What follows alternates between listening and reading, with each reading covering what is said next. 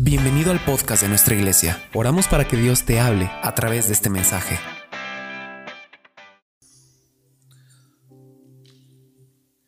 Viviendo con entendimiento y sabiduría. Es el mensaje de esta noche. Viviendo con entendimiento y sabiduría. Padre, yo te ruego que tú nos hables esta noche, que tomes control de nuestras vidas en el nombre de Jesús. Por favor, ayúdanos y danos entendimiento para poder comprender tu palabra, viviendo con entendimiento y sabiduría. El entendimiento y la sabiduría son elementos sumamente importantes en este tiempo. Estamos viviendo tiempos donde hay demasiadas corrientes, donde hay demasiadas distracciones, demasiadas tentaciones, como el teléfono que se está oyendo. Este, póngalo ahí en silencio, por favor, para que nada lo distraiga. Estamos viviendo tiempos donde hay demasiadas distracciones, demasiadas corrientes, el enemigo, porque tenemos un enemigo, está buscando demostrar que se puede vivir bien, no necesariamente de la forma como Dios nos lo aconseja. Hace tiempo yo le daba eh,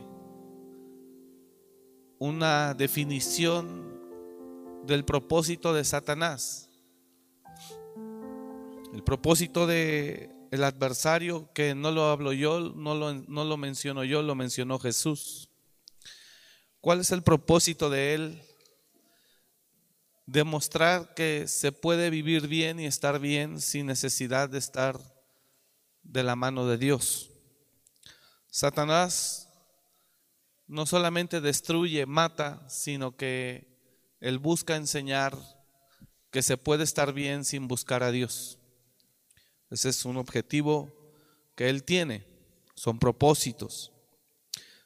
A raíz de eso, las diferentes corrientes, fuentes y formas.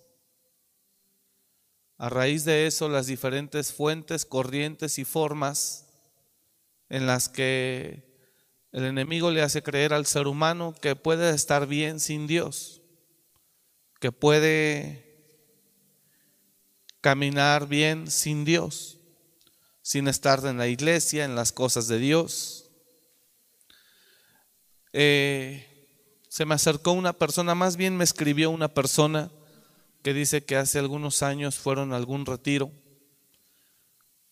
eh, pero no continuaron con el proceso. Ella está sumamente sorprendida porque su esposo de un tiempo para acá, después de ser un buen hombre, muy sensato, muy equilibrado, muy buena persona, de repente ahora es un hombre que ella desconoce completamente. Son profesionistas, son psicólogos, eh, los dos.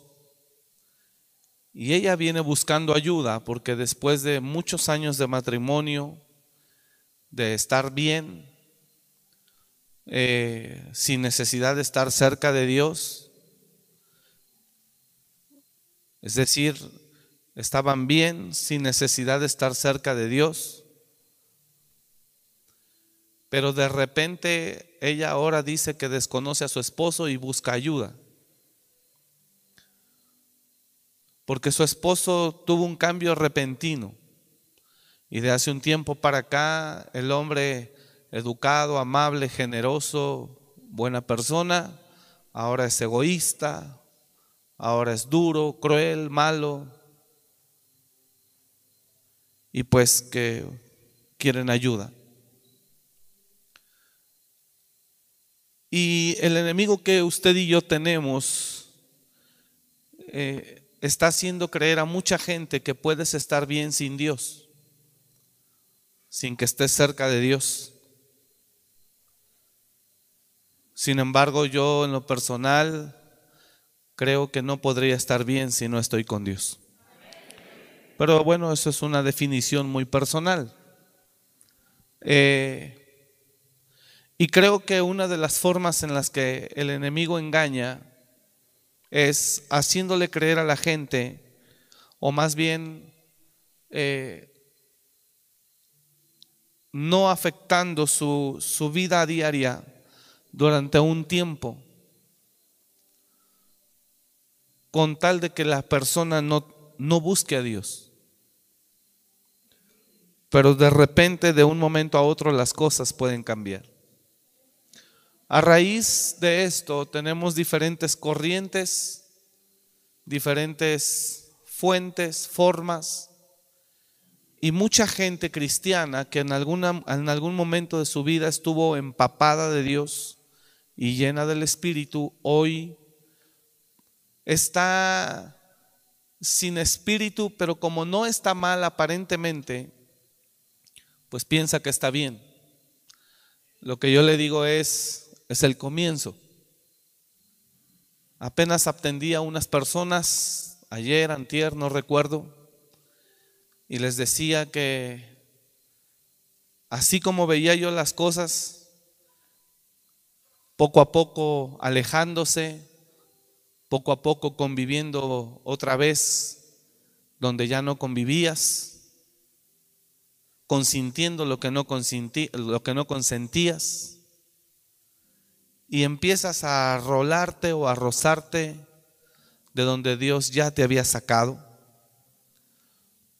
Pero aparentemente estás bien. No ves nada malo en ello. Pero esa es, es una estrategia del enemigo donde Él nos empieza a arrastrar poco a poco sin darnos cuenta. Nos empezamos a deslizar y después de tener una vida espiritual, lo que sigue vas a tener una vida natural. Pero las cosas no van a quedar ahí. Después de la vida natural viene una vida de pecado. Y después de la vida de pecado vendrá una vida de dolor y de ruina.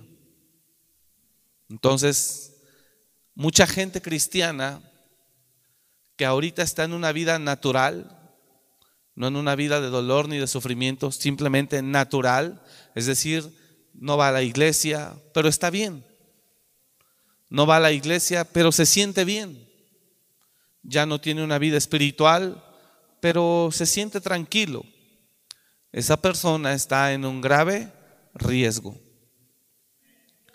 Porque lo que sigue, diga conmigo, lo que sigue después de una vida espiritual es una vida natural.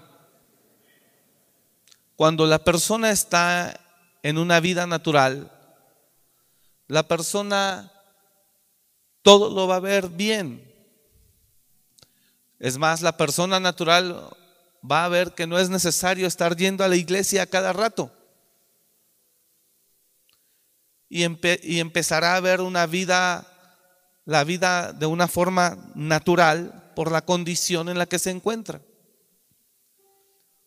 Pero después de ese tiempo de vivir una vida natural, cuando estés completamente apagado en el espíritu, va a volver aquello de lo que Jesús te había hecho libre. Así que el engaño de los que viven una vida natural es ese, que en la vida natural no necesariamente te vas a ver mal o a sentir mal. ¿Sí me está escuchando? Es peligroso. Es peligroso.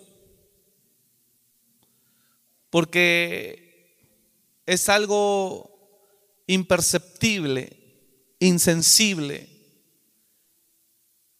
donde el cristiano deja de vivir una vida, de, la vida del espíritu y comienza a vivir una vida natural. Cuando el cristiano que vivió la vida del espíritu ahora comienza a vivir una vida natural, Estamos hablando que es un cristiano que no va a volver a fumar en su vida natural, no va a volver al alcohol, no va a volver a las drogas, no va a volver al pecado, porque está viviendo una vida natural. Pero ya no tiene una relación con Dios. Es decir, el que se aparta de la vida del Espíritu es como una rama que se desprende del árbol. El que se aparta de la vida del Espíritu es como una rama que se desprende del árbol, que en cuanto la desprendes no se seca, sigue verde.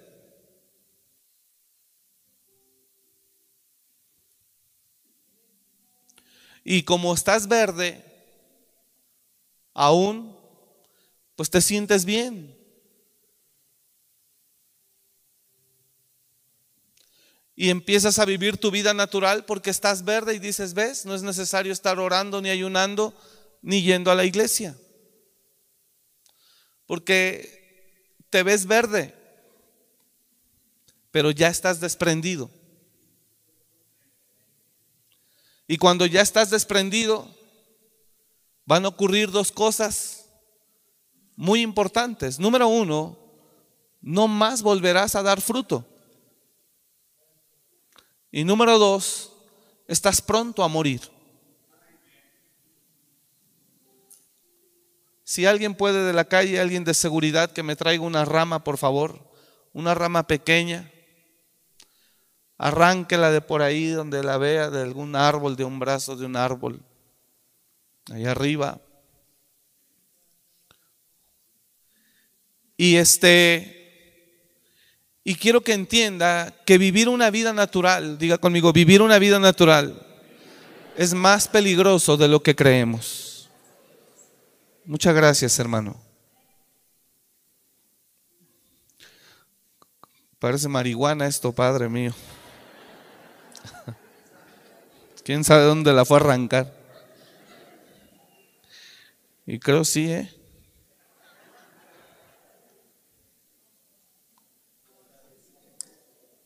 Entonces, yo quiero que usted me ponga atención, porque vivir una vida natural, hermanos, es muy peligroso. Lo que sigue de aquel cristiano que vivió una vida espiritual o en el espíritu, cuando ese cristiano deja de tener una comunión con Dios, va a empezar a vivir una vida natural ahí no hay ningún peligro todavía. Cuando el cristiano que tenía una comunión con Dios deja de tener esa comunión con Dios, ocurre esto.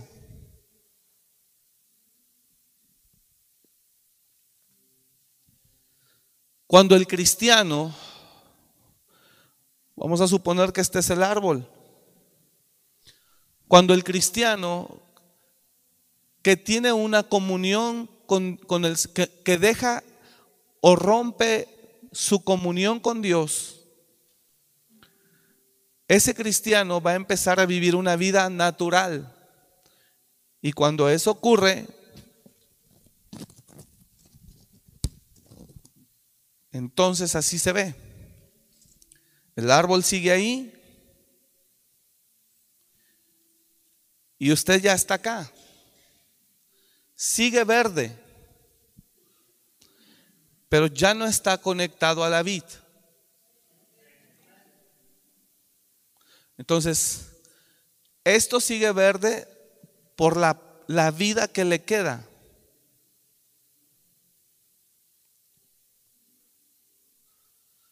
Pero aquí hay un problema.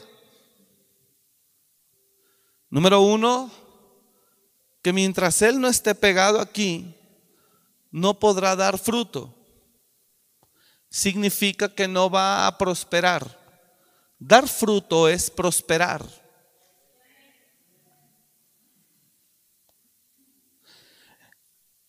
Estas, estas otras tres ramas que están pegadas aquí al tronco, estas, suponiendo que este tronco está plantado, está sembrado en la tierra, estas tres ramas que usted ve aquí no sé si se alcance a distinguir en la cámara, pero estas tres ramas que usted ve aquí tienen la posibilidad de seguir creciendo y de dar fruto cada temporada.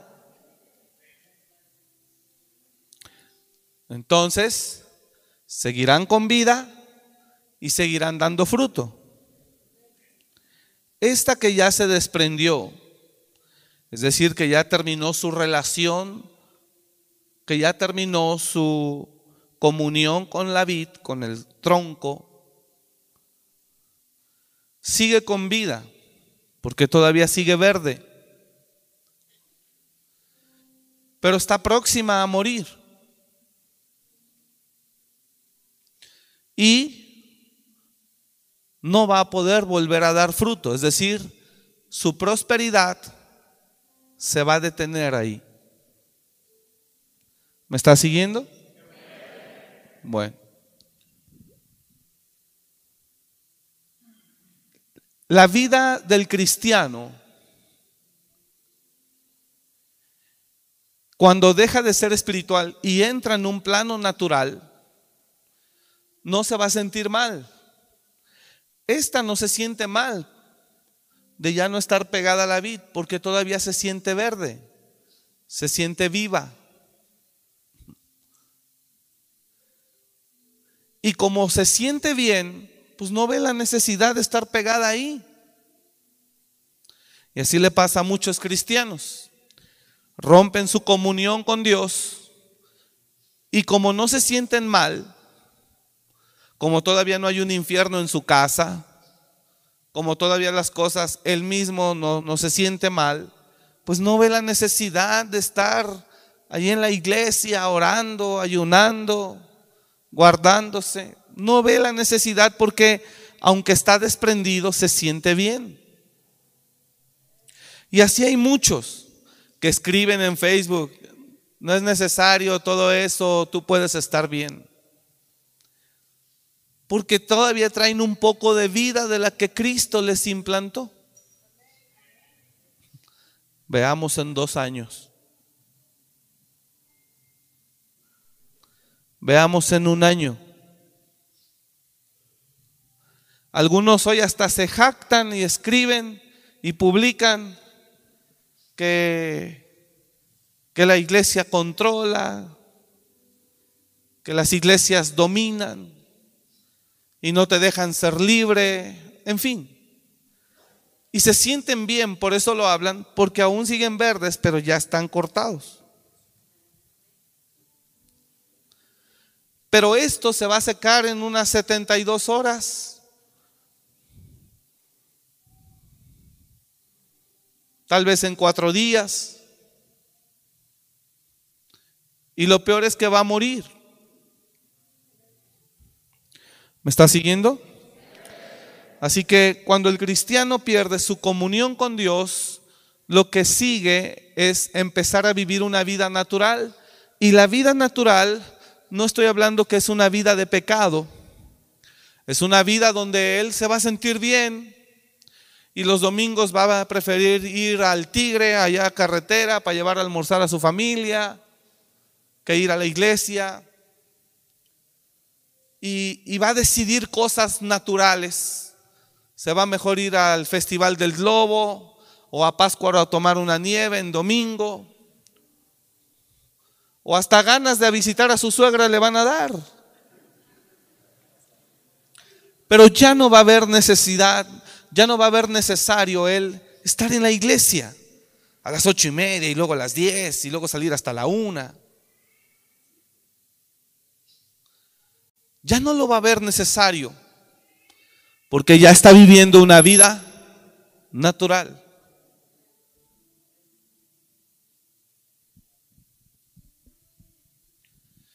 como esas personas que yo le comento. Siempre muy correctos, muy rectos, muy bien, pero sin Dios. Y ahora después de la vida natural, entró ahora en un estado en el que algo está pasando. Él, de ser un hombre muy amable, muy cariñoso, muy educado, muy, este, respetuoso, muy generoso, ahora es tacaño, ahora es malhumorado, ahora es grosero, ahora se convirtió al grado que su esposa dice, no lo conozco. Y entonces tú dices, ¿qué pasó ahí?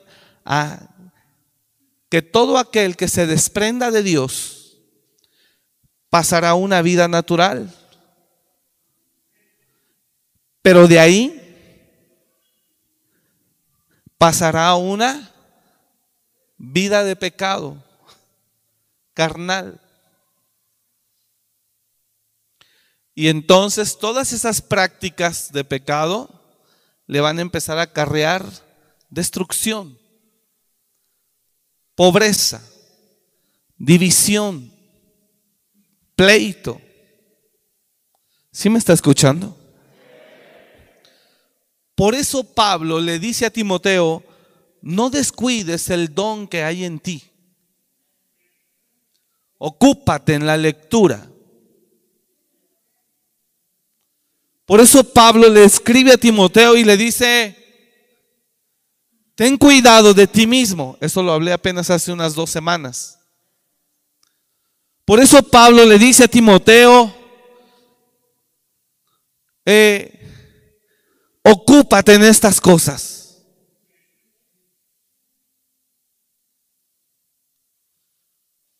Ocúpate en la lectura, en la exhortación, en la enseñanza. No descuides, le dice, no descuides la vida espiritual. ¿Qué pasa cuando cuando la vida espiritual se corta? Que somos desprendidos de la vid y seguimos verdes, nos vamos a sentir bien un momento.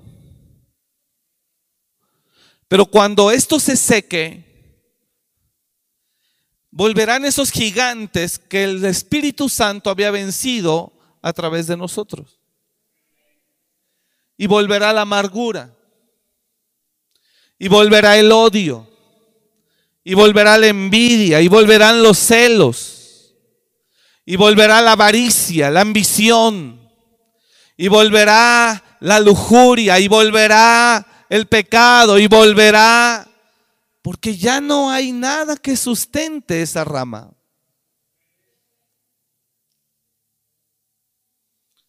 Entonces, ese es el engaño, que muchos se han desprendido de la vid, pero como siguen verdes, como se siguen sintiendo bien, ahí hablan y dicen, ¿ves cómo no es necesario estar yendo? Verás que sí, que sí era necesario. Cuando vuelva la contienda a la casa. Cuando vuelva la división. Cuando vuelva el pecado. ¿Estamos acá, iglesia? Puedes estar cortado, diga el de al lado, puedes estar cortado sin saber, sin sentir, solo porque te sientes bien o porque sigues verde.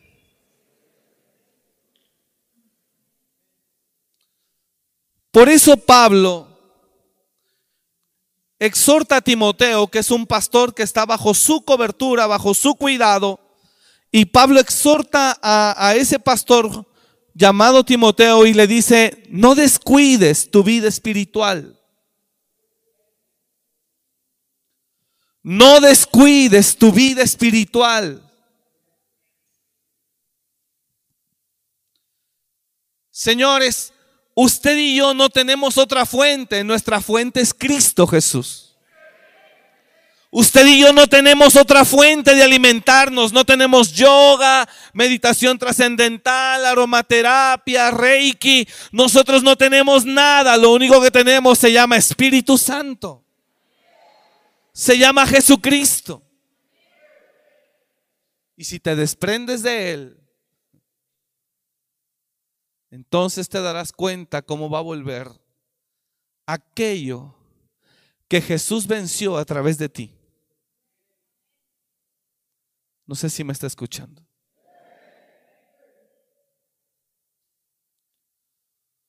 Nada más nos sustenta sino Dios. El Espíritu Santo es, el es la única fuente que tenemos. Jesús lo dijo, el que tenga sed, venga y beba gratuitamente del agua de la vida. El que come mi carne y bebe mi sangre jamás tendrá sed.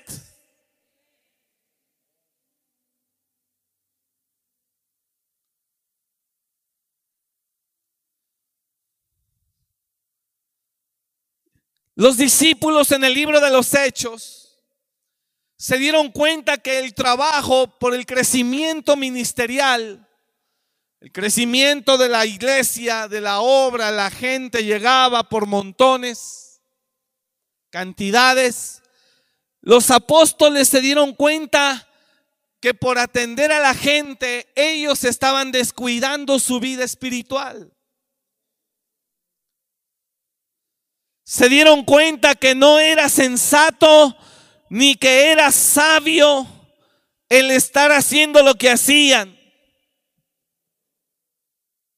Hoy estamos en medio de un mundo donde hay demasiada influencia, demasiadas ofertas, demasiadas tentaciones. La gente puede pasar ocupada horas en cosas infructuosas.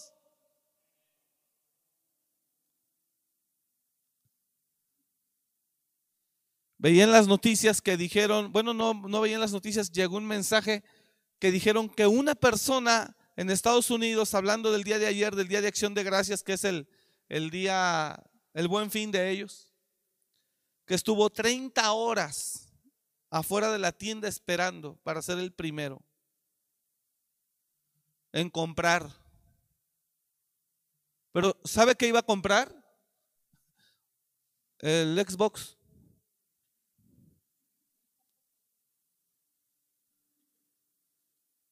La última generación del Xbox. Y estuvo 30 horas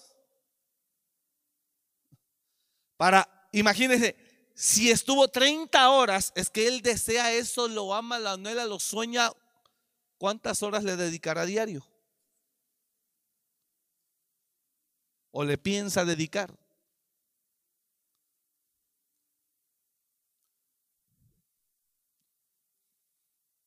¿Sabe algo? Yo sé lo que es estar seco. Es más, le he dicho a Dios, no tengo nada que dar. No tengo nada que enseñar, no tengo nada que hablar, porque me siento, no tengo, estoy mal. Te necesito, Señor.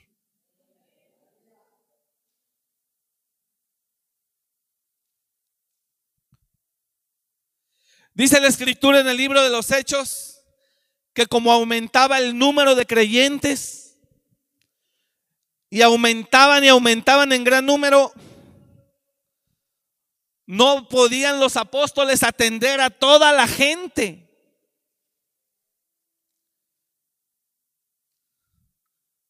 ¿Cómo se llama el mensaje de esta noche?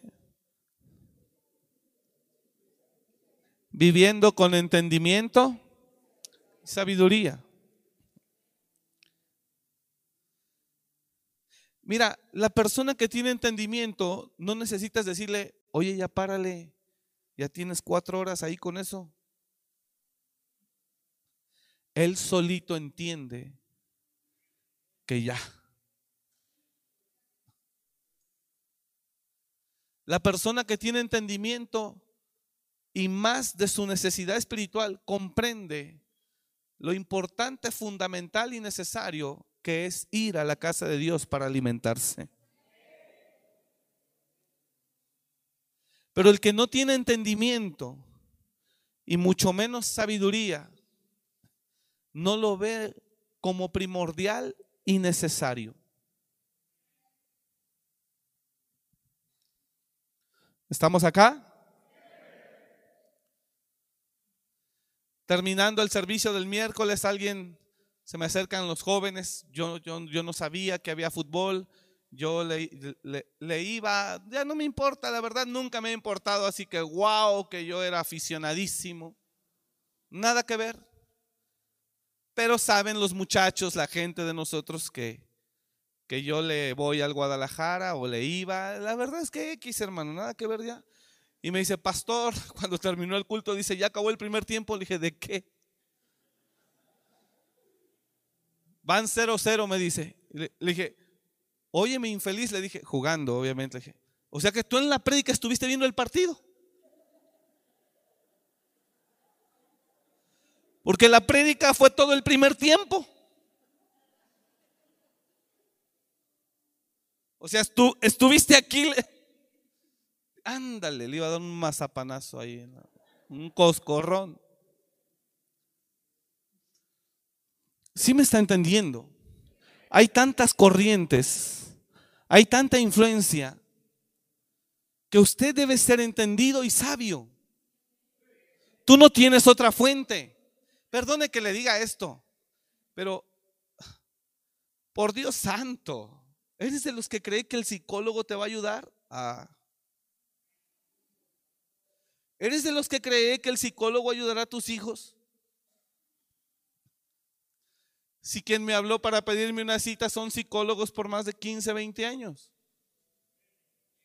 Y él mismo que es psicólogo de ser un gran hombre, según el testimonio de su esposa, ahora dice que no lo conoce, que es otro hombre, que ahora es egoísta, malo, envidioso, duro, cruel, bla, bla, bla, celoso y... Y que no sabe qué está pasando. Porque muchos creen que pueden vivir una vida natural.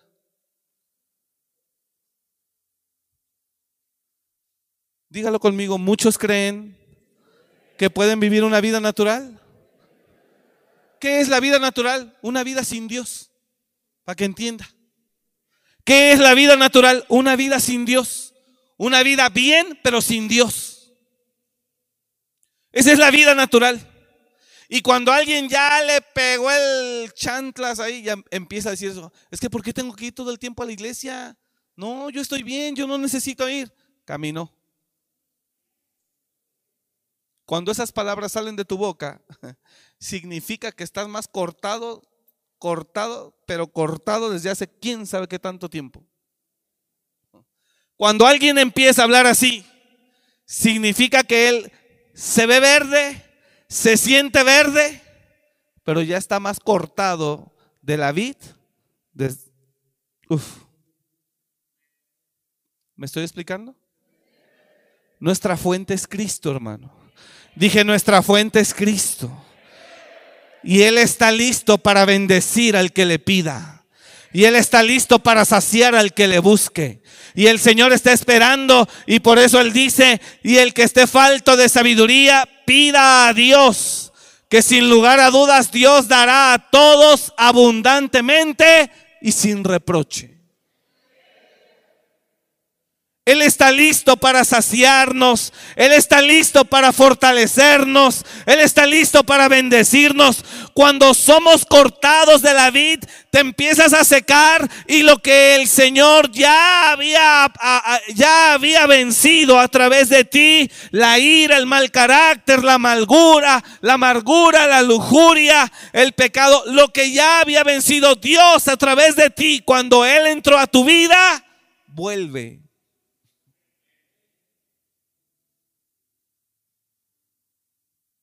y vuelve. No sé si me está escuchando. Y vuelve de tal forma, vuelve de tal forma que después es difícil retomar. Nuestra fuente es Él nada más. Y si lo busca, Él estará ahí listo para darle y saciarle. Jesús se encontró con una mujer. Era una mujer que había fracasado cinco veces en sus matrimonios. Y Jesús le dijo a esa mujer, el que bebe de mí no volverá a tener sed jamás. ¿Sabe por qué cuando el Señor entró a nosotros y estuvimos llenos de su presencia, se nos acabaron los ojos de lujuria, la mente este, perversa o sucia? Se nos acabó el deseo del tabaco, del alcohol y de andar allá en la rumba. ¿Sabe por qué? Porque el Espíritu Santo moraba en ti. Pero cuando te cortas,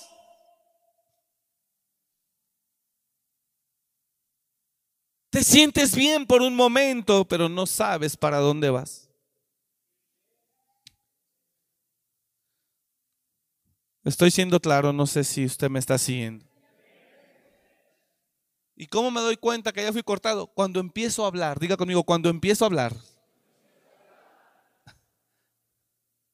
Tonterías.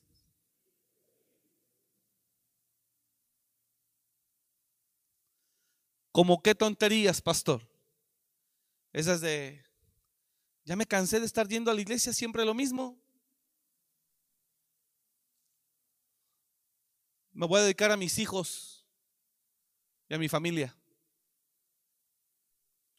Esas son tonterías. Tengo derecho a hacer mi vida. Y no quiero que mi vida sea pura iglesia. Cuando alguien ya empieza a hablar eso, es la señal de que esa persona tal vez sigue verde, pero ya está cortada. Porque el que está pegado a la vid, el que está pegado a la vid, habla como la vid habla, piensa como la vid piensa y recibe la vida que la vid le da.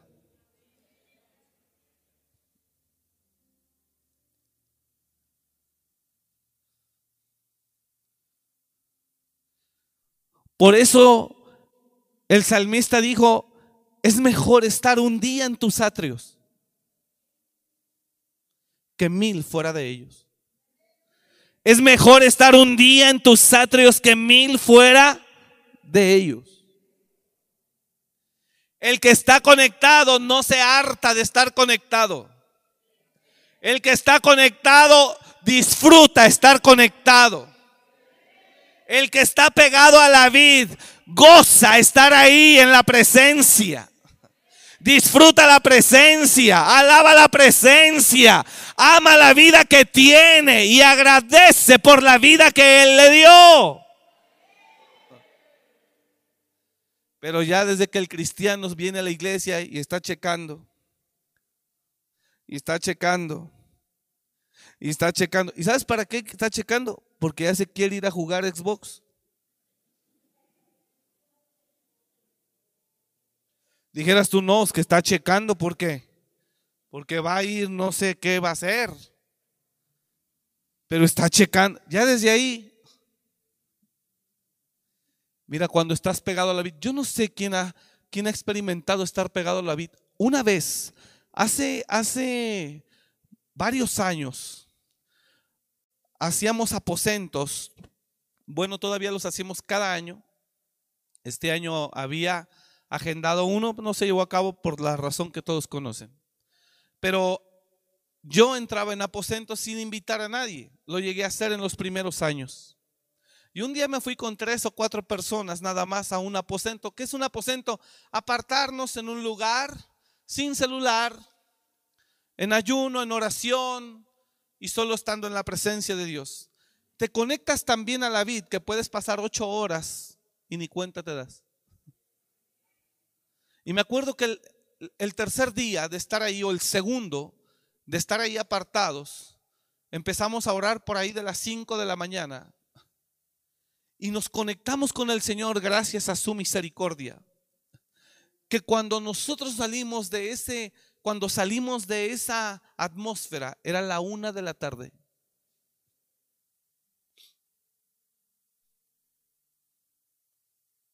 Así que cuando el cristiano habla enfadado del cristianismo,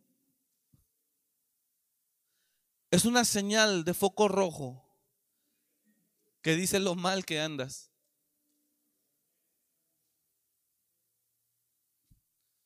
Porque usted y yo fuimos creados para alabar a Dios. Dije, usted y yo fuimos creados para alabar a Dios. Fuimos creados para estar con Dios. Fuimos creados para amar a Dios, seguir a Dios, servir a Dios, estar con Dios. Fuimos creados para vivir en su reino. Fuimos creados para habitar en su presencia.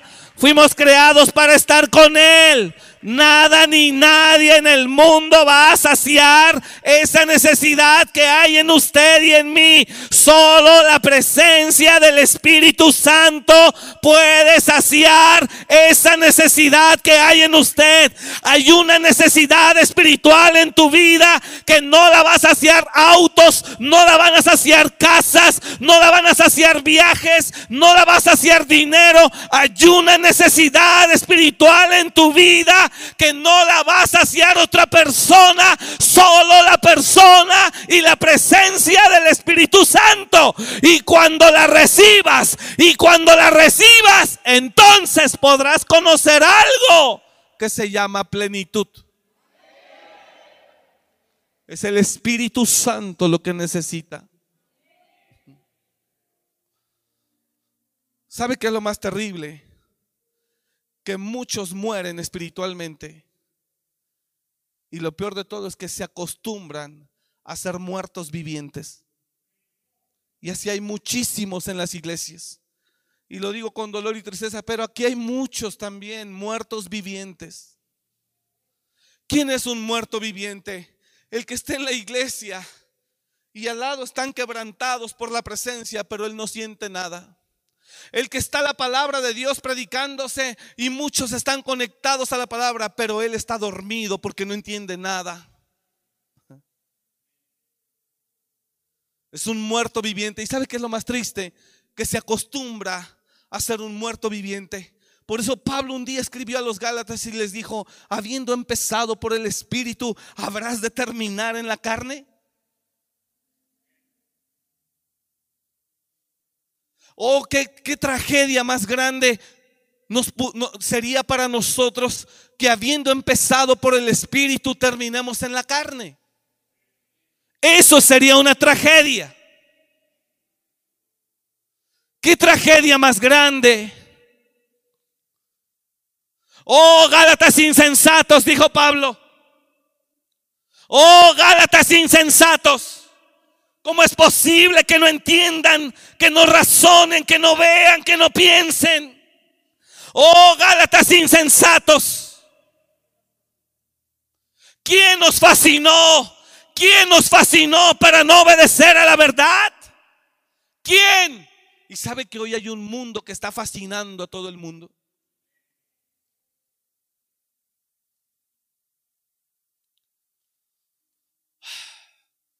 Muchísima gente fascinada.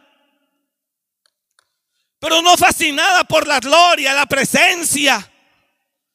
No fascinada por el Espíritu, no. Fascinado por las cosas materiales, fascinado por lo terrenal, fascinado por el estatus social, fascinado por las cosas que hay acá. Cuando Jesús dijo, el que bebiere del mundo volverá a tener sed, pero el que bebiere de mí nunca más volverá a tener sed. Un hombre no te puede dar lo que Cristo te da. Una mujer no nos podrá dar lo que Cristo da. Cuando tú estás lleno del Espíritu Santo, aunque tu esposa no te dé lo que tú quisieras, estás bien. Y cuando tú estás llena del Espíritu Santo, aunque tu esposo no te dé lo que tú quisieras, estás bien. El vacío es el primero que dice, no, es que yo también siento, yo también necesito. Si estuvieras lleno de Dios, no necesitarías nada. Y en la Biblia hay una mujer que quedó viuda desde que era joven. Solo estuvo casada siete años. Solo estuvo casada siete años. Quedó viuda inmediatamente. Consagró su vida a Dios. Y estuvo 84 años viuda. Significa que Jesús llenaba todo en ella ni cuenta se daba que era viuda. Ni cuenta se daba que era viuda. Porque cuando alguien está conectado al Espíritu Santo, alguien está acá en la iglesia, cuando alguien está conectado al Señor, no le hace falta nada. Y yo no sé usted, pero yo quiero volver a estar lleno del Espíritu Santo. Quiero volver a estar lleno de su presencia. Y no me importa que me critiquen, que pura iglesia, pura iglesia. No me interesa. Quiero volver a habitar en su presencia. Quiero volver a estar lleno de su gloria. Quiero volver a pasar 10, 12, 15, 18 horas en su presencia. Quiero volver a estar ahí. Quiero volver a estar ahí. Quiero volver a estar ahí. Quiero volver a estar ahí en su gloria, en sus brazos, en su seno. Quiero volver a estar ahí.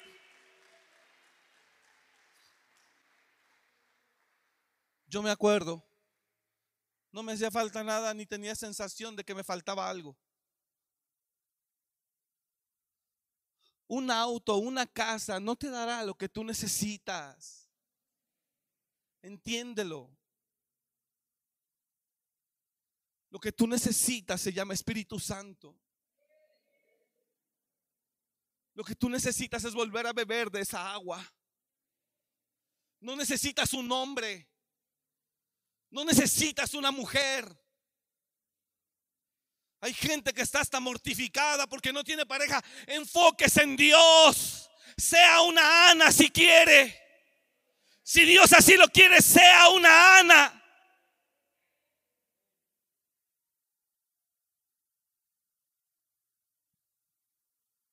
Él llena todo. Él llena todo, Él llena todo. Lo único que necesita se llama Espíritu Santo. Vamos, diga al de al lado, lo único que necesita se llama Espíritu Santo. Diga conmigo, lo único que necesito es al Espíritu Santo. Vamos, diga conmigo, Señor, lo único que necesito es tu Espíritu Santo. Levante su mano y dígalo conmigo, Señor, lo único que necesito es tu Espíritu Santo. Ven, lléname, lléname, lléname. Vamos, dígaselo, lléname, lléname. Lo único que necesito eres tu Espíritu Santo. Ven y lléname. Necesito de ti.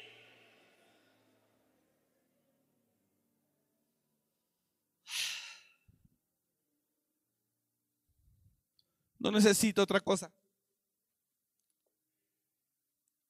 Cuando el Espíritu Santo viene a ti, tus debilidades son sometidas inmediatamente. Es más, escucha. No necesitas que los demonios se vayan, necesitas que el Espíritu Santo venga. De nada sirve que los demonios se vayan si el Espíritu Santo no viene. De nada te sirve que se te saquen los demonios si el Espíritu Santo no viene a ti. Cuando viene el Espíritu Santo a una persona, si me está siguiendo? Cuando viene el Espíritu Santo a una persona, esa persona, lo dije el miércoles, podrá ser muy determinante ante el pecado, ante lo sucio, la impureza, ante lo que no es agradable a Dios. La palabra determinación significa, tiene dos significados, según, hebreo y griego, tiene diferentes significados, porque la palabra determinar o determinación está en el Antiguo y Nuevo Testamento. Pero la palabra determinación en el Nuevo Testamento significa comienzo de nuevo o comenzar de nuevo. Y en el Antiguo Testamento significa poner un límite.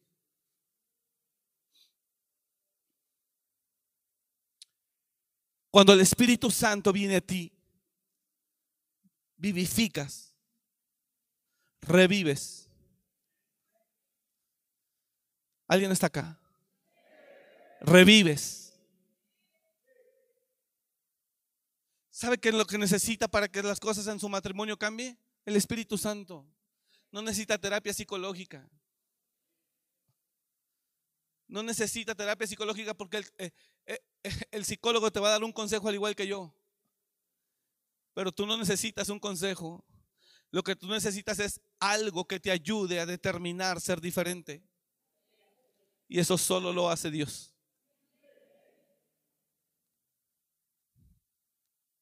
Y muchos descuidamos nuestra vida espiritual. Por eso caímos en pecado. Por eso tropezamos. Porque somos seres humanos. Sin el espíritu seremos presa del pecado. Somos, diga conmigo, somos seres humanos. Y sin el espíritu de Dios en nosotros, las debilidades nos dominarán. La fuerza de voluntad humana no es suficiente para pelear contra una debilidad de carácter eh, espiritual. Usted no necesita terapia, usted no necesita, y yo no digo que sean malas, no, le ayuda a uno un poco, pero en realidad no hacemos nada, todo lo hace Dios. Lo único que tú necesitas para que tu matrimonio mejore es el Espíritu Santo. Vamos, diga al de al lado, dile, lo único que tú necesitas para que tu matrimonio mejore y la amargura que traes se te vaya es el Espíritu Santo. Diga al de al lado, lo único que tú necesitas para que el mal carácter se te vaya se llama Espíritu Santo.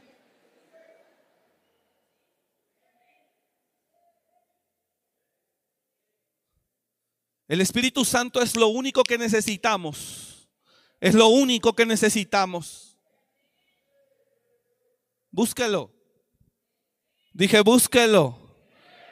Él está ahí dispuesto a dar, a dar, a dar. La samaritana, cuando Jesús le dijo, si tú bebieres del agua que yo tengo, que yo doy, de tu interior correrán ríos de agua viva de tu interior correrán ríos. Lo único que necesitas para vencer esa tentación es el Espíritu Santo. No reprender demonios, el Espíritu Santo. Hay gente que aprendió bien guerra espiritual y reprende y cancela y ata y pero no tiene espíritu. ¿Cómo? ¿Cómo? ¿Con qué? Dice un amigo, ¿con qué herramienta?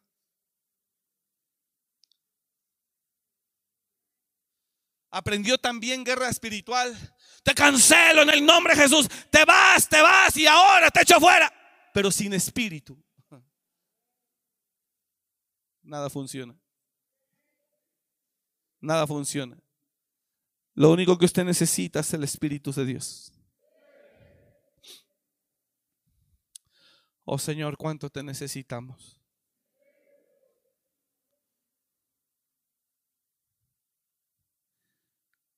Le dijo Jesús, Juan capítulo 4, verso 12.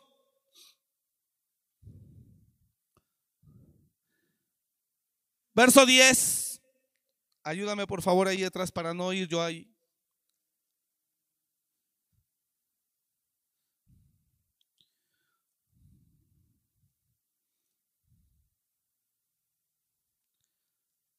Juan capítulo 4.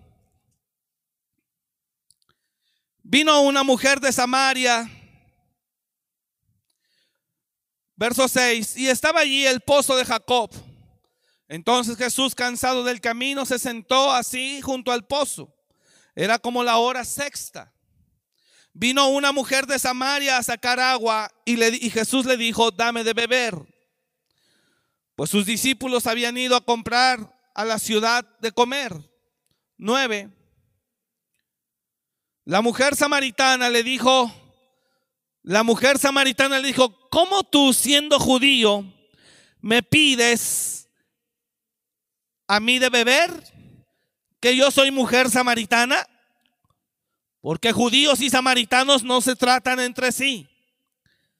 Respondió Jesús y le dijo, si conocieras el don de Dios, ahora ponga atención acá, si conocieras el regalo que Dios tiene a los hombres, don es regalo. Si conocieras el regalo de Dios, si conocieras el don de Dios, y quién es el que te dice, dame de beber, tú le pedirías y él te daría agua viva. Si conocieras quién es el que te está pidiendo de beber, tú me estarías pidiendo a mí. Respondió Jesús y le dijo, perdón, siguiente verso 11. La mujer le dijo, Señor, no tienes con qué sacarla y el pozo es profundo. ¿De dónde pues tienes el agua viva? ¿Acaso eres tú mayor que nuestro padre Jacob que nos dio este pozo del cual bebieron él, sus hijos y sus ganados? Respondió Jesús y le dijo, cualquiera que bebiere de esta agua volverá a tener sed. Mas el que bebiere del agua que yo le daré no tendrá sed jamás. Sino que el agua que yo le daré, tremendo, sino que el agua que yo le daré será en él una fuente que, de agua, sino que el agua que yo le daré, qué tremendo, sino el agua que yo le daré será en él una fuente de agua que salte para vida eterna. Entonces la mujer dijo, Señor, dame esa agua para que no tenga yo sed ni venga más aquí a sacarla.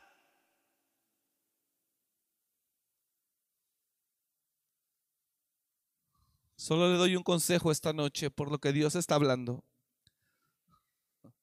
No reprendas demonios, busca al Espíritu Santo. No quieras vencer en tus fuerzas, busca al Espíritu Santo. Él te llevará a una determinación gloriosa. ¿Estamos acá? Por eso Pablo le decía a Timoteo, no descuides el don que hay en ti, que recibiste mediante la imposición de las manos del presbiterio. No descuides el don de Dios que hay en ti, el regalo, su presencia.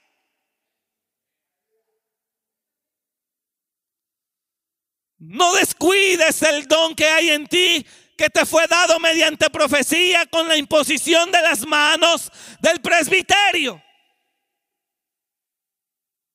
Ese es el problema. Que no hemos sido lo suficientemente entendidos y sabios y que nos hemos descuidado.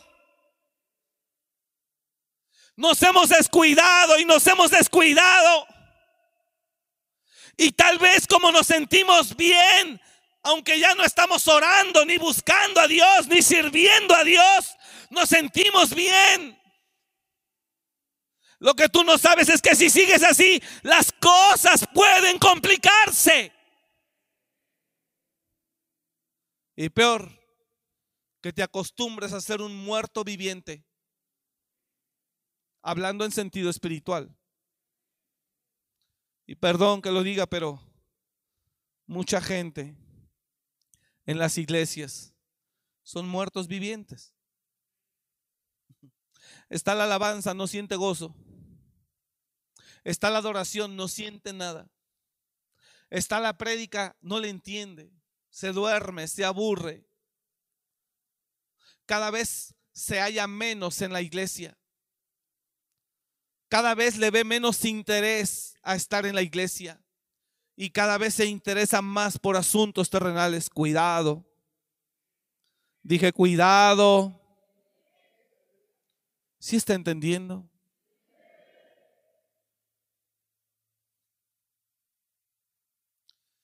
Muertos vivientes que vienen a la iglesia solo para que el esposo no le diga nada o la esposa no le diga nada o los papás no le digan nada.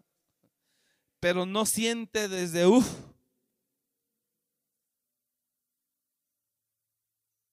Porque desde uff se desprendió. Otros muy secos estamos, pero aparentamos estar verdes porque sabemos bien la actuación de aparentar la vida espiritual que no tenemos. Estos días yo he estado orando a Dios. Y quiere que le diga que es lo único que le he dicho. Te necesito, Espíritu Santo. Señor, te necesito. Volví a beber agua del pozo de Jacob y me dio sed otra vez. Pero yo sé que el agua que tú me diste hace algún tiempo me quitó la sed del mundo. Y yo le he dicho a Dios en mi intimidad, ayúdame Señor. Yo sé lo que es estar en, en la nube. Sé lo que es estar en tu presencia. Y yo anhelo una vez más. ¿Sabes que cuando estás en la nube, aunque el hombre te deje, no sentirás el vacío? Y usted necesita la presencia de Dios. Deje de estar persiguiendo cosas vanas y vacías. Iglesia, deje de estar buscando cosas vanas. Mire hermano, la añadidura jamás será más importante que la prioridad. Jamás. Diga conmigo la añadidura. Vamos, dígalo fuerte, la añadidura. Jamás será más importante que la prioridad. Diga conmigo, la prioridad se llama Espíritu Santo en mi vida, Dios en mi vida, el Señor en mi casa, el Señor en mi familia, el Señor en mi corazón. La añadidura son las cosas materiales que puedan venir, pero tu corazón no está ahí.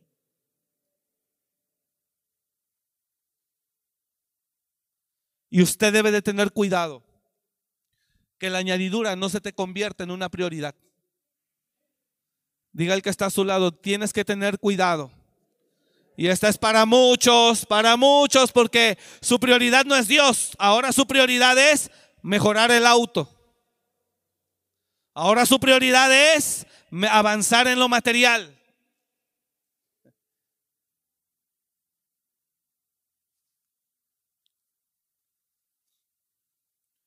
Cuidado que tu prioridad, que tu añadidura no se convierta en tu prioridad. No sé si me está escuchando. Diga al de al lado otra vez, cuidado. Que tu añadidura no se convierta en tu prioridad. ¿Sabe cuántos pastores el dinero que era añadidura lo convirtieron en prioridad? Y ahora todo lo que hacen ya no es por servir a Dios ni por lo que Dios les hace sentir a ellos sino por cuánto van a juntar, a reunir, a sacar.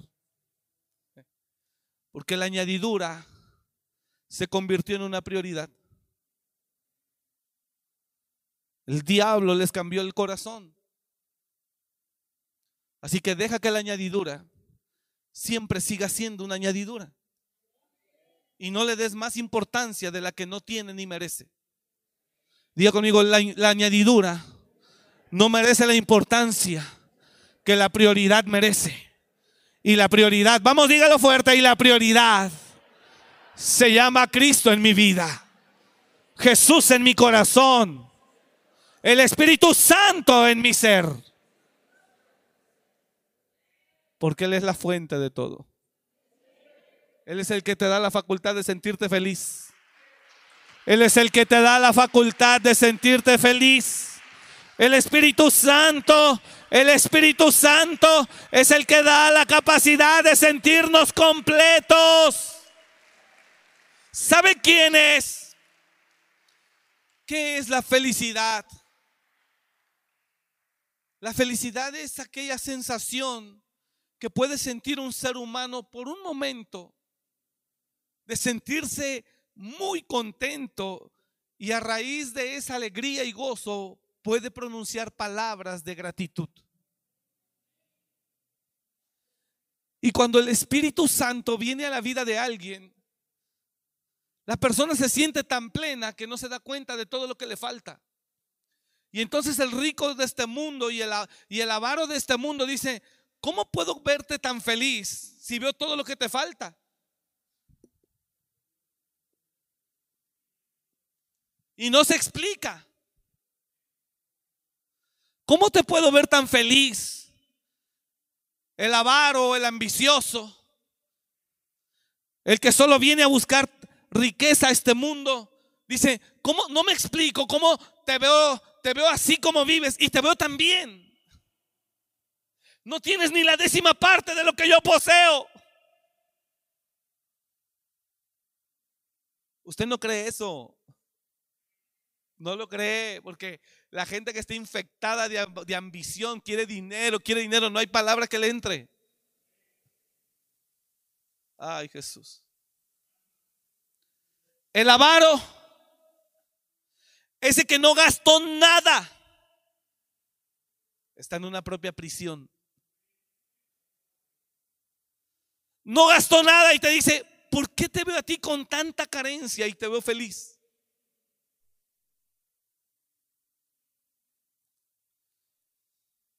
Ejemplo, yo no fui un niño rico, no fuimos niños ricos, no nos faltó nada, gracias a Dios mi papá nos, Dios lo bendecía y nos daba lo necesario. Pero no fuimos niños ricos ni nada por el estilo, pero fuimos felices. Yo jugaba fútbol, canicas, de todo, bien chorreado para arriba, para abajo, corría, bajaba. Fui feliz.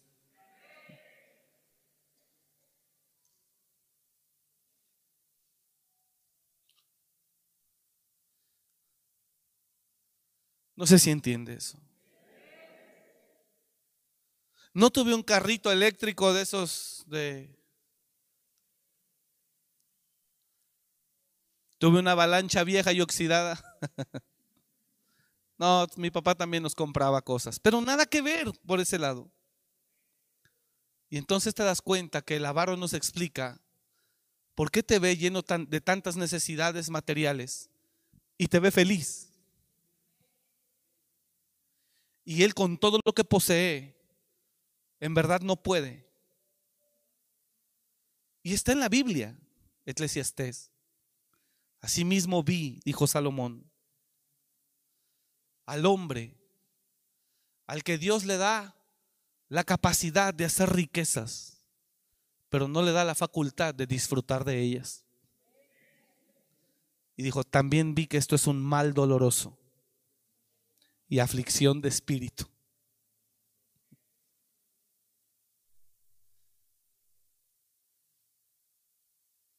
Porque la diferencia no la hace el dinero, pero la gente no lo entiende. La gente que ha vivido carencias piensa que el dinero salvará su vida, no Cristo. Piensa que el dinero lo hará feliz, no la presencia de Dios.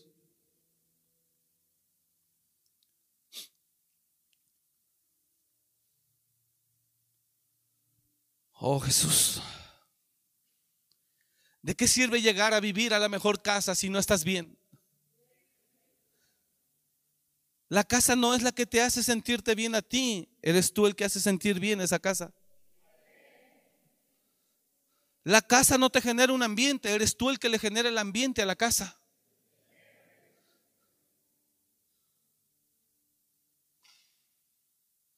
Está en nosotros.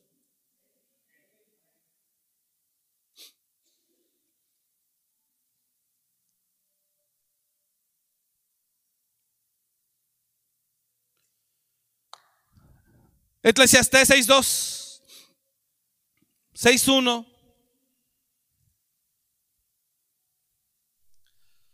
Hay un mal que he visto debajo del cielo. Y mire lo que dice. Y muy común entre los hombres. Hay un mal que he visto debajo del cielo y muy común entre los hombres Hago un paréntesis. Necesito que terminando se me acerquen cabezas de ministerio, por favor. Rapidito, nada más terminando el servicio, los voy a entretener 15 minutos. Gracias. Hay un mal que he visto debajo del cielo y muy común entre los hombres. Este. El del hombre. Ese es un mal muy común. El del hombre a quien Dios da riquezas y bienes y honra. Y nada le falta de todo lo que su alma desea. Del hombre a quien Dios le permite que acumule riquezas y que compre lo que quiera y que todo lo que se le antoje lo pueda obtener. Pero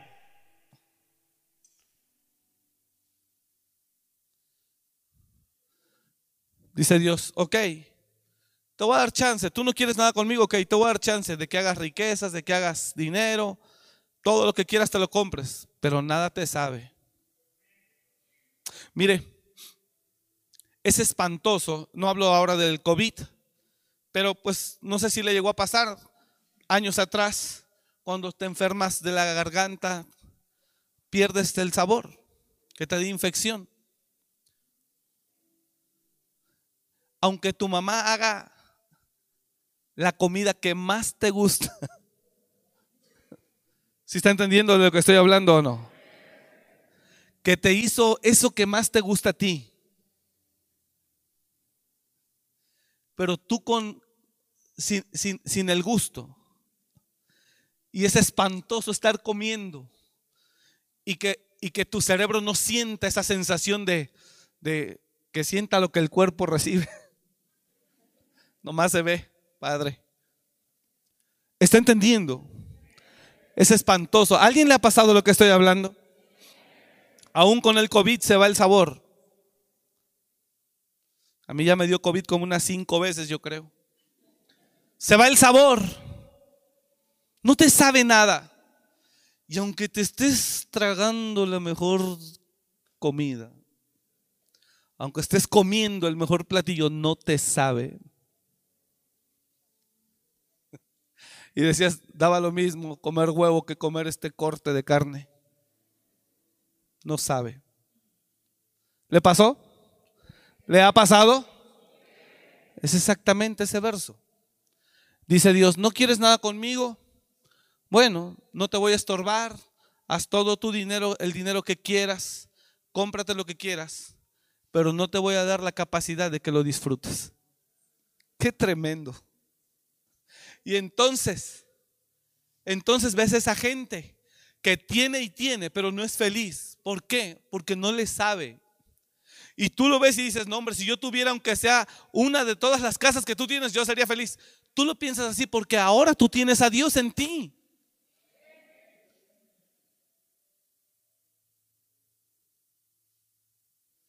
¿Por qué crees que Judas fue y entregó el dinero? Nada le sabía. Dijo, ¿para qué quiero este dinero? De nada me sirve. ¿Para qué lo quiero? Perdí el propósito de mi vida. Perdí esa sensación que Jesús me hacía sentir cuando estaba con Él. ¿Sabe que así muchos mientras caminan bajo cobertura se sienten muy seguros y fluyen y muy bonito? Pero no se dan cuenta que es porque están pegados a la vid. Y cuando se desprenden piensan que van a ser igual, pero se dan cuenta que ya no es lo mismo y los resultados no son los mismos. Y entonces te das cuenta que, ah, ah, algo pasó. Porque es Dios el que le da sentido a tu vida y a mi vida. Es el Espíritu Santo el que le da sentido a nuestra vida. Entonces termino Eclesiastés, 6.1 dice en la escritura, Eclesiastés, hay un mal que he visto debajo del cielo. Hay un mal que he visto debajo del cielo. Y mira lo que dice, y muy común. O sea, muchísima gente con tal de tener dinero no le importa. Y muy común entre los hombres. ¿Cuál? El del hombre dice, a quien Dios da riquezas, o sea, lo deja lo deja hacer bienes y honra y nada le falta de todo lo que su alma desea, pero Dios no le da facultad de disfrutar de ello.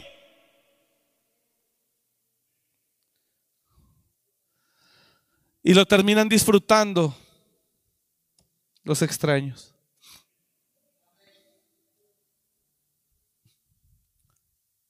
Porque ¿Qué es lo que le da sabor a la comida? No le oigo. ¿Qué es lo que le da sabor a la comida? Ese pequeño granito es el que hace la diferencia. Con Dios es lo mismo. Sin Dios no sonreirás igual.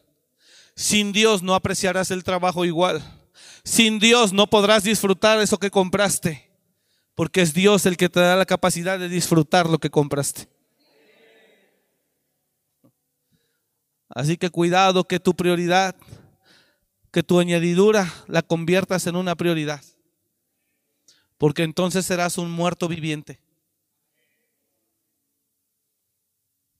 Así como no sabe la comida, a un muerto viviente tampoco le sabe el espíritu en la iglesia. Pero el que está vivo, termino, pero el que está vivo, diga conmigo, pero el que está vivo en Dios, todo siente, todo disfruta, todo percibe.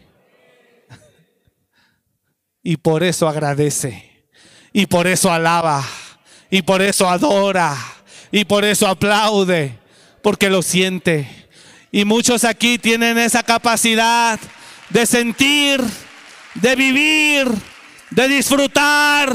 Muchos todavía tienen esa capacidad. No la pierda. No la pierda. No la pierda. ¿Está entendiendo lo que estoy hablando? Muchos aún todavía tienen la capacidad de sentir, de vivir. No la pierda. De nada me serviría hacerme millonario si pierdo al Espíritu de Dios, que es el que me dará la sensación de sentirme feliz. De nada me serviría ¿Entiende eso? De nada nos serviría. Por eso Jesús dijo, ¿de qué le serviría al hombre ganar el mundo si perdiere su alma?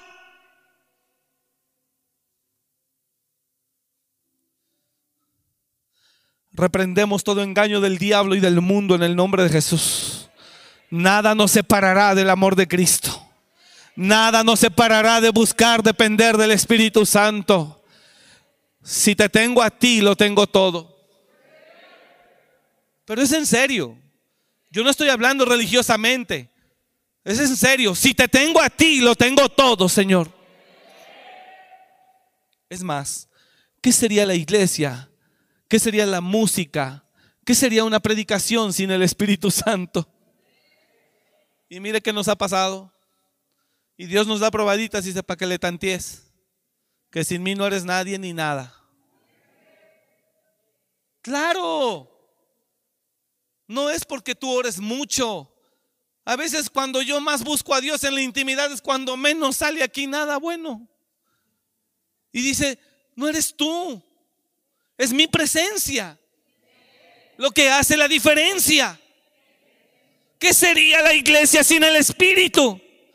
¿Qué sería la alabanza sin el Espíritu? Él es el que le da sentido, sabor y razón a todo lo que somos y a todo lo que hacemos. Dele un aplauso a Él.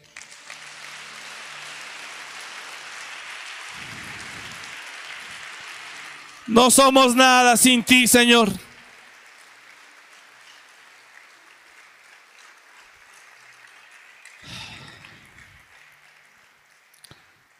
Solo Dios, solo Dios, cuando vuelva a llenar, cuando vuelva a llenar, se te acabará la sed. Dejarás el homosexualismo. Algunos creen que no sabemos, pero sí sabemos. Algunos creen que no sabemos, pero sí sabemos. Solo cuando, cuando estés lleno otra vez de Dios, dejarás el homosexualismo, dejarás el lesbianismo, Dejarás el adulterio, la fornicación, la pornografía, la lujuria. Que te cuidas muy bien de que tu esposa no te vea, pero Dios sabe cómo andas. Y algunos están en un estado de, perversión que ya ni siquiera lo pueden controlar. Lo que necesitas se llama Espíritu Santo. El deseo sexual se acaba cuando el Espíritu Santo llega. La sensación de infelicidad, de amargura, de ira y de resentimiento termina cuando el Espíritu Santo llega. Oiga, llegó el Espíritu Santo a María Magdalena, su vida jamás volvió a ser la misma. No, Señor, es que yo estoy acostumbrada a tener sexo, pues a eso me dediqué. No sé si entendió.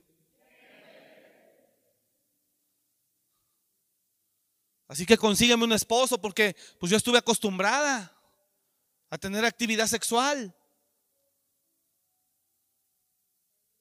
No, ni siquiera se acordaba.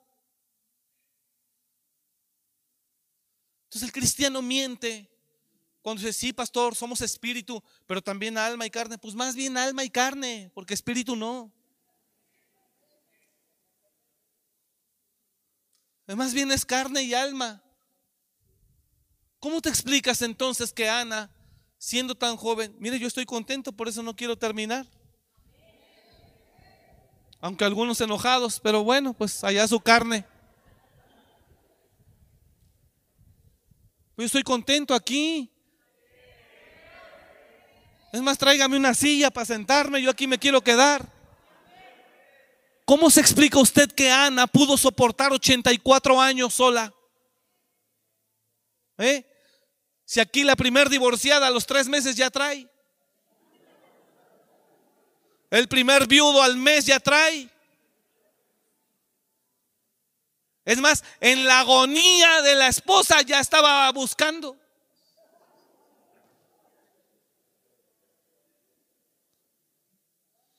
¿Cómo Ana pudo aguantar 84 años?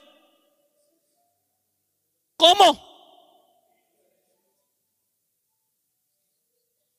Estaba joven. No, pastor, ya tenía la menopausia, ya no tenía ni ganas. No, señor, era joven. Ya se le había ido el líbido, y no sé cómo le llaman, el deseo sexual. Y, no, era joven. Cuando el Espíritu Santo llega, la amargura se va. La sensación de infelicidad se va. Es más, cuando llega el Espíritu Santo, la preocupación de que no tienes nada hablando materialmente se va. No te preocupas. No te preocupas.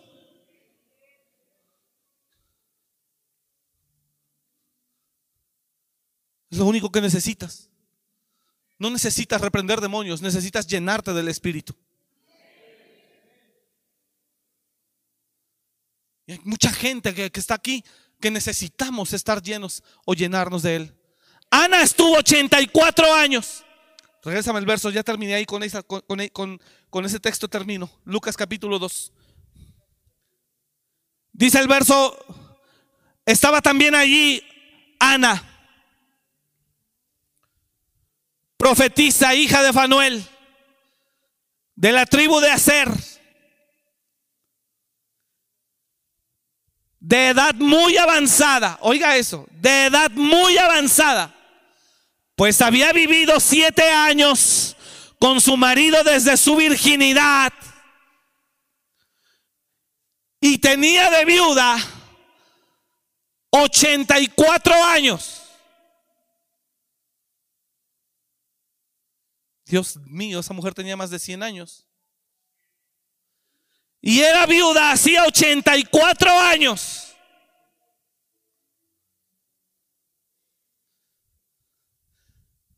Y no se apartaba del templo, sirviendo de noche y de día, con ayunos y oraciones. ¿Usted cree que eso de sirviendo de día y de noche con ayunos y oraciones era sacrificio. Así lo ven algunos. No, pues yo no quiero ser monja. No, era el privilegio de estar en la presencia, no cada ocho días como tú vienes, diario. Diario. Y desde muy joven se quedó, veintitantos, se quedó viuda en plena fertilidad. de vida. Y servía al Señor de día y de noche. Y todos los días estaba en el templo. Entonces, ¿cómo le hizo esa mujer? El Espíritu Santo. La llenó a tal grado, no sé si lo imagina conmigo, pero la llenó a tal grado que, ella no, no, no se acordó que necesitaba marido, no se acordó que necesitaba hijos, no se acordó que necesitaba dinero, no se acordó que necesitaba algo.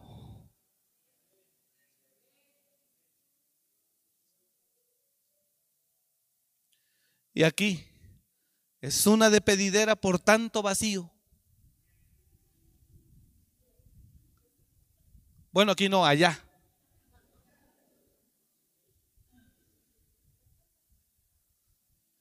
Es una de expresiones de, tanta necesidad.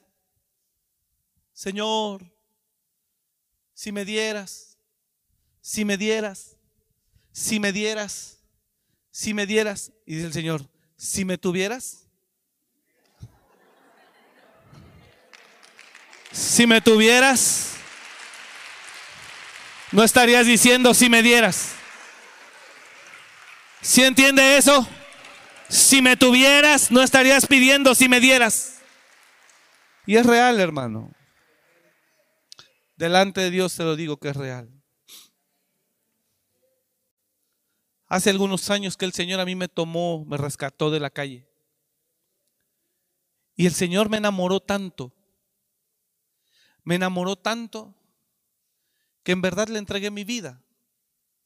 Yo estaba soltero. Pero me enamoró tanto el Señor que Él era mi todo.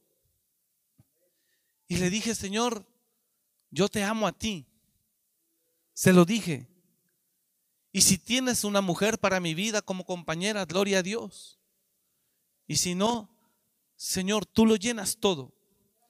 Y si tienes hijos para mí, amén. Y si no, tú lo llenas todo. Y si hay recursos materiales o me prosperas económicamente, amén. Él llenaba todo. Cuando, y ¿sabe cuál era mi condición? Cuando Él llenaba todo, a mí me regalaban ropa.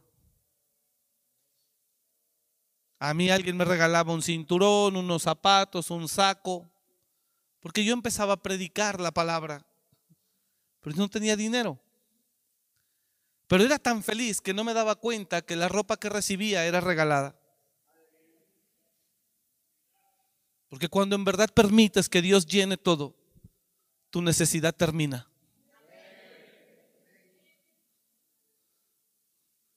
Cuando permitas que Dios llene todo, esa está buena, agárrala. Dígale el de al lado, dile, cuando permitas que Dios llene todo, tu necesidad acabará.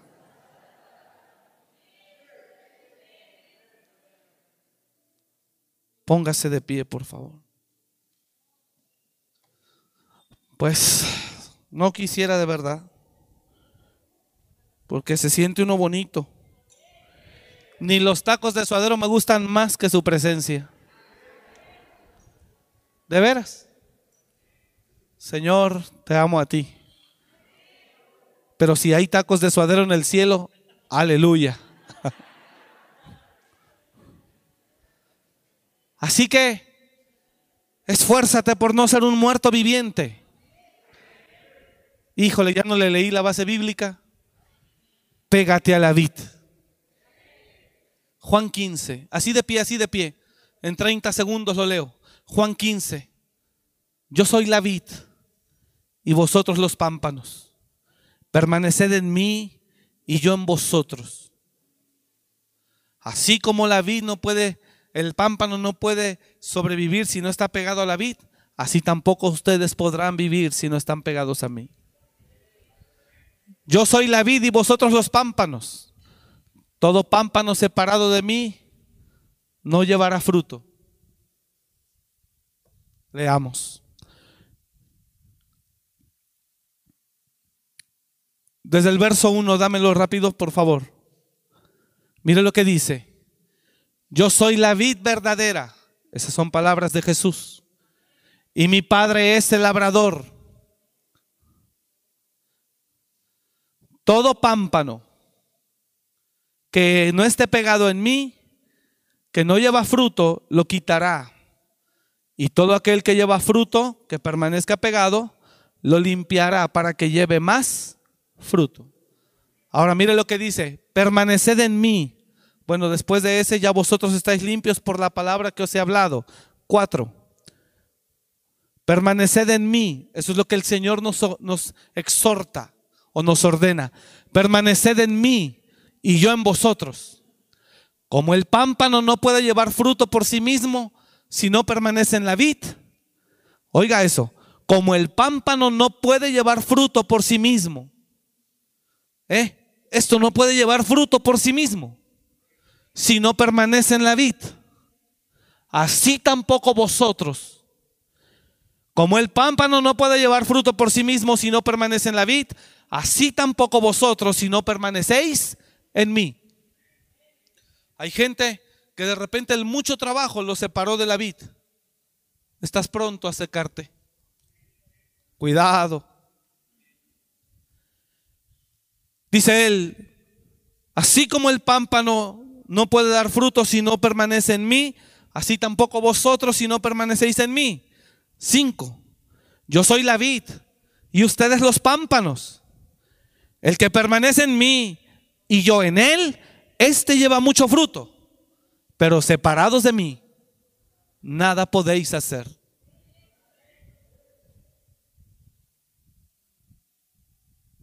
¿Estamos acá? Qué doloroso sería que te dijeran que eres un muerto viviente. Qué doloroso sería que te dijeran eso. Busque al Espíritu. Llénese de Él.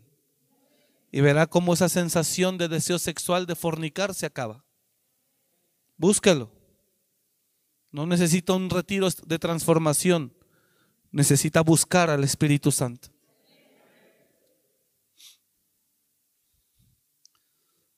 Padre, te damos la gloria esta noche. Gracias porque hoy viernes 27 de noviembre tú has estado con nosotros, Señor. Te damos la gloria en esta hora y la palabra que tú nos has dado, Señor, la recibimos. Anhelo conocerte, Espíritu Santo. Anhelo conocerte, Señor y anhelo volver a tenerte en mi vida. Papá, te necesito.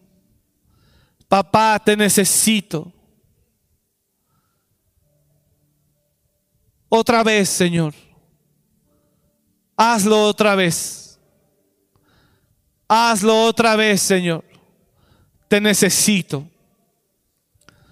Aviva el don de fuego que hay en mí. Anhelo conocerte, Espíritu Santo. Anhelo conocerte, Espíritu Santo. Anhelo tenerte, Espíritu Santo. Aquí estoy, Señor. Vamos, dígaselo con todo su corazón. Solo un minuto más, iglesia. Señor, te necesito. La amargura volvió a mí. La ira, el odio. El rencor volvió a mí. La envidia, la avaricia la tentación, la impureza, la pornografía volvió a mí, la, drogadicción, el alcoholismo. Espíritu Santo, yo te necesito. Yo te necesito, Señor. Volvió el rencor, volvió la depresión, volvió la tristeza, volvió la amargura. Ven, Señor, ayúdame. Te necesito, Señor te necesito, ven y lléname, ven y lléname, ven y lléname, ven y lléname, Espíritu Santo, ven y lléname. Gracias por escuchar este mensaje. Comparte y suscríbete. Para más información de nuestro ministerio visita www.amoryrestauracionmorelia.org.